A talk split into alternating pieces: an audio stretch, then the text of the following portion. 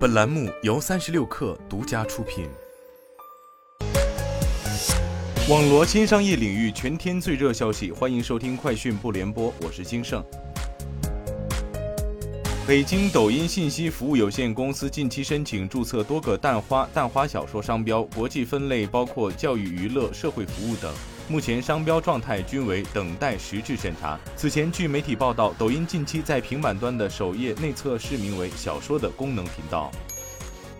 在直播惠民生最美长安城西安市二零二二年直播带货节启动仪式上，新选集团启动新火计划，当天直播销售一百七十多万单陕西特产，总销售超五千万。据了解，新火计划是助力乡村振兴、经济回暖的行动计划，也是新选集团未来着力发展的品牌 IP 战略。未来，新选集团将走进全国至少三十个定点帮扶乡，以农副产品加地域文化产品为销售重点，帮助各地打造更多地标品牌。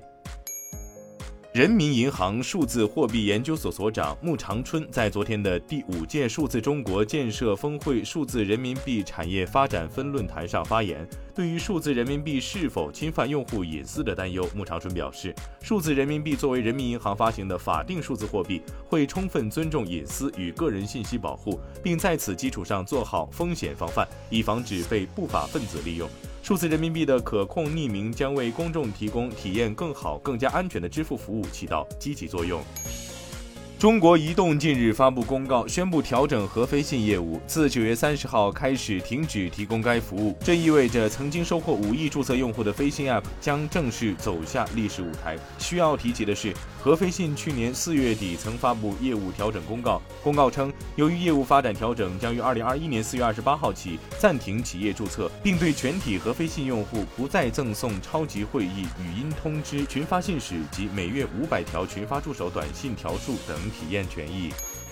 淘宝天猫近日表示，将聚焦以淘宝服务中国香港消费者。今年六月，淘宝已在中国香港试行官方直运快捷运货服务，商品最快能实现隔日达。此前，淘宝 App 中还有面向中国香港消费者的小程序“天猫香港”，以中国香港本地商品为主。未来，中国香港消费者只需要在淘宝 App 中选择中国香港地区，即可使用各类服务。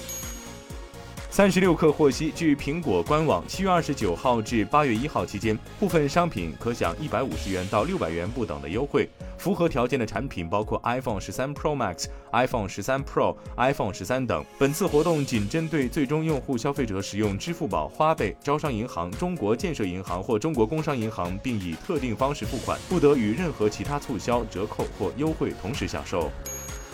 据报道，苹果上周发布了一份五十九页的报告，宣布自己在健康技术领域拥有领导地位。此举对苹果而言极为罕见。该公司在上周在这份深度报告中详细阐述了它迄今为止通过 iPhone 和 Apple Watch 发布的每一项与健康和健身有关的功能。该报告传达出一项基本信息：我们为健康领域做出了重大贡献。任何持反对意见的人都是错的。不过，即便是没有这些健康功能，即将推出的新款 Apple Watch 依然会成为。今年值得关注的产品。